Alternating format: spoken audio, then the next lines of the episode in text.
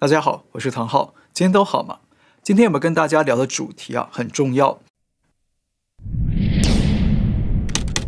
透视共产党，中共对外谎言谋霸，看懂五大骗术。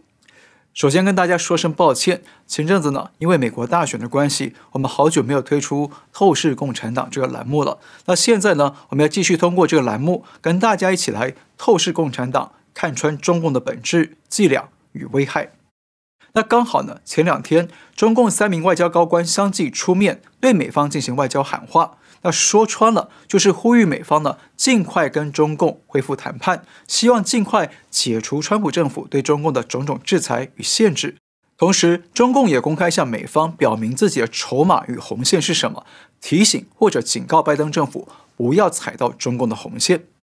那看完中共官员的发言呢、特别是外交部长王毅和驻美大使崔天凯的发言，让我看的是啊啼笑皆非。不过呢，这也让我觉得有必要跟大家来提醒，中共在对外宣传、发言或者是外交事务上，经常使用几套骗术与话术。今天呢，我们就跟大家来聊其中的五个常见骗术。骗术一：死要面子，用华丽口号掩盖自己错误。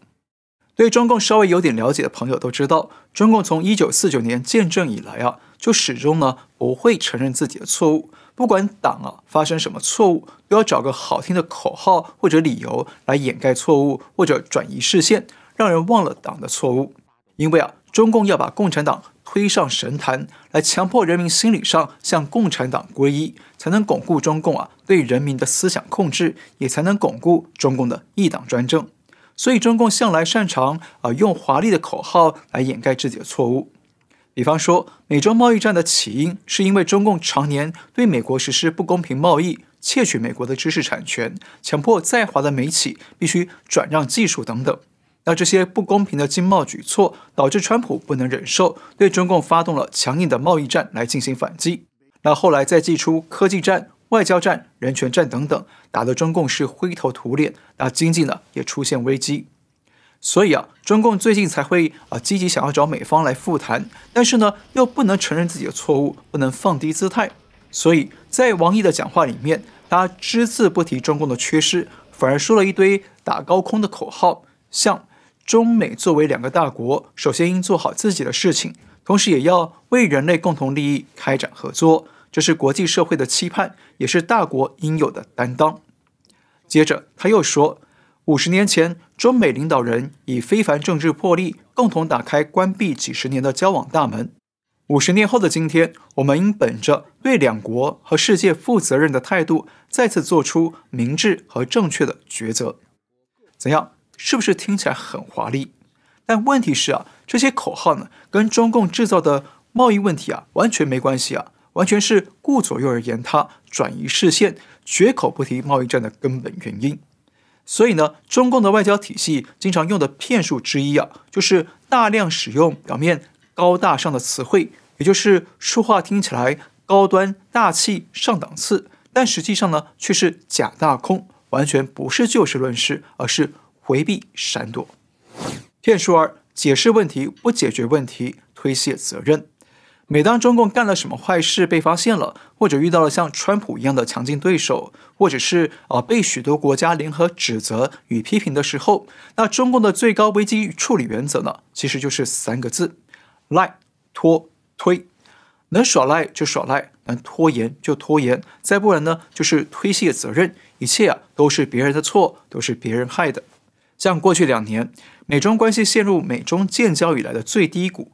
主因除了是中共对美国的长期贸易不平等之外，还有中共掩盖疫情、甩锅病毒、对美国进行间谍渗透，还有技术窃取，还有收买媒体等等。所以呢，才会让美国的两党都同仇敌忾、异口同声的谴责中共。那当然了，中共肯定是打死不认了。所以王毅这么说，他说。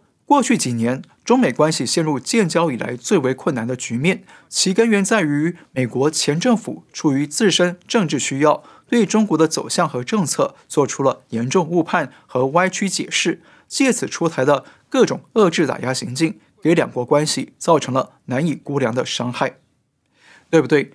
王毅把美中关系搞砸责任全推到美国前政府，也就是川普的身上，对共产党的种种错误啊是通通回避掉。那崔天凯也是一样的口径，他把责任全推给川普，他批评川普政府将国内政治争斗甚至一己私利置于中美和平相处、世界共同发展的大义大利之上。所以啊，中共对外发言的一项骗术啊，就是。不断的找理由、想借口来解释问题，但是根本上呢，却回避问题，不解决问题，不承认中共啊是问题的制造者，同时呢，再设法把责任推到别人身上去，就像中共到现在还在拼命甩锅病毒一样。骗术三：假扮文明绅士，对普世价值偷换概念。我们知道，自由、民主、平等。人权和法治等等啊，这些是当前被全世界广泛接受的普世价值，因为这些啊被大多数人认为是任何人都应该享有的基本权利与生活方式，因为这些价值都是与人性相符合的。而社会主义或共产主义为什么会让海外这么反感呢？就是因为它的许多主张与作为呢，都是反人性，跟人性是背道而驰的。比方说，他限制言论自由，限制人民上网等等。那中共也知道这一点，但是呢，他们不会改变这些做法，因为啊，这是他们集权专政的保障。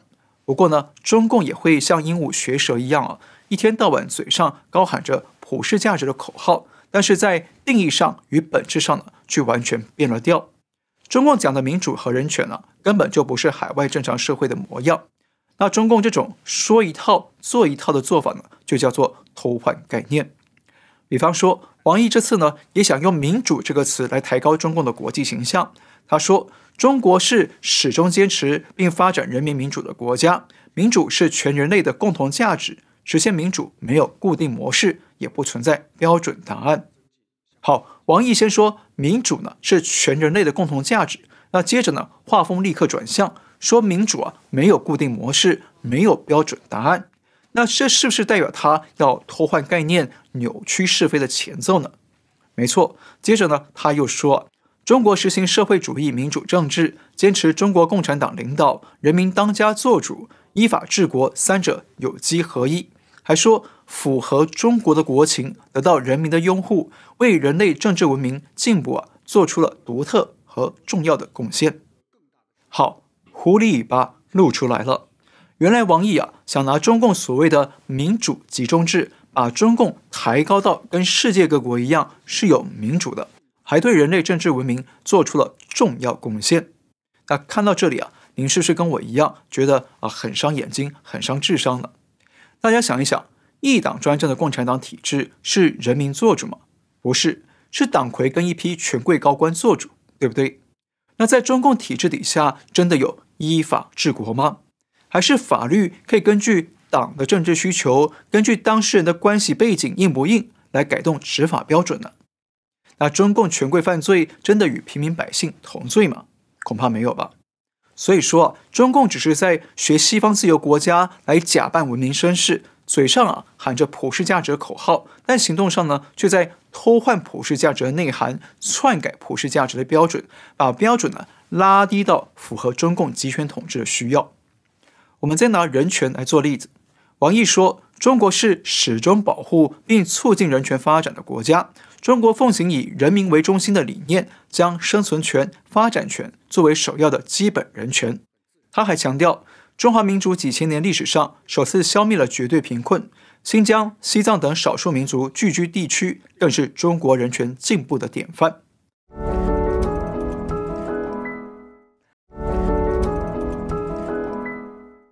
好，请注意，生存权、发展权是人类的基本权利与需求，没错。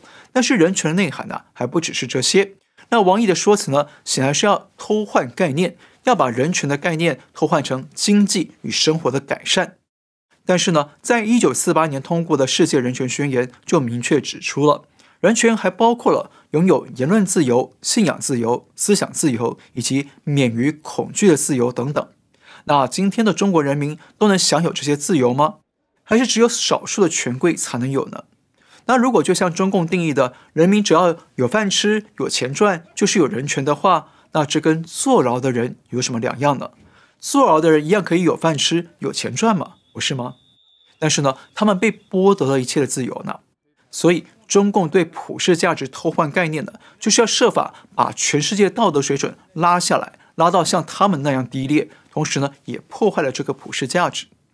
而且呢，请大家注意啊，中共最近一直对外说啊，中共呢有自己的一套民主与人权，不一定得跟西方、美国或者台湾长得一样。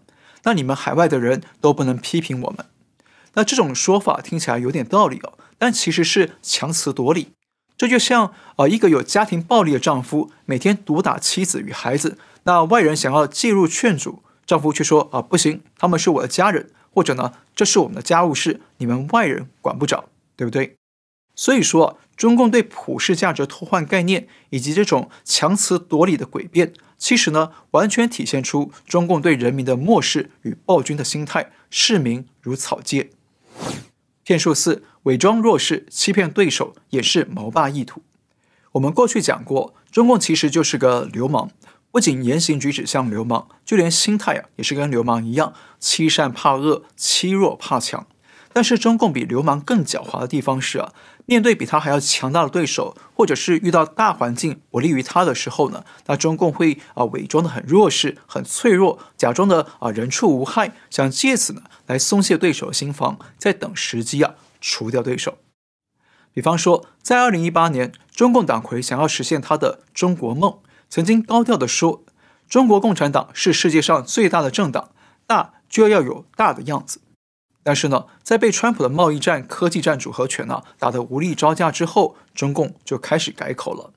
像王毅呢，在这次发言里说：“中方一贯尊重美国人民的自主选择，无意挑战或取代美国，愿与美国和平共处，共同发展。”那崔天凯也跟着说。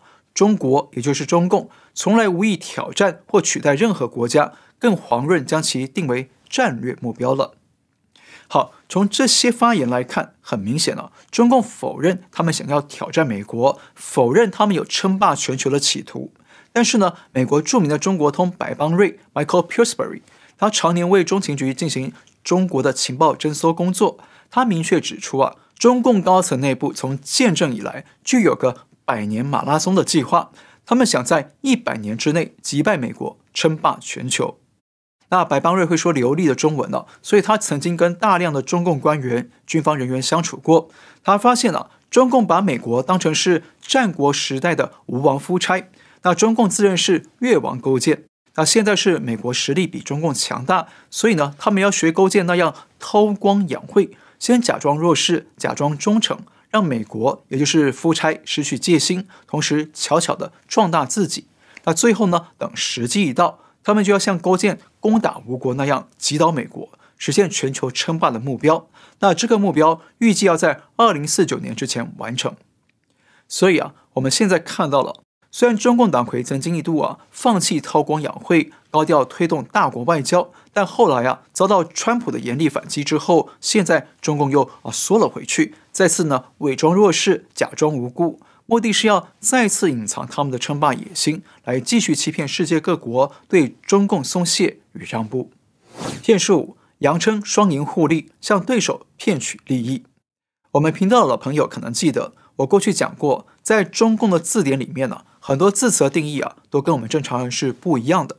那中共说了双赢呢，不是啊你我双边都赢，而是中共连续赢两次的意思。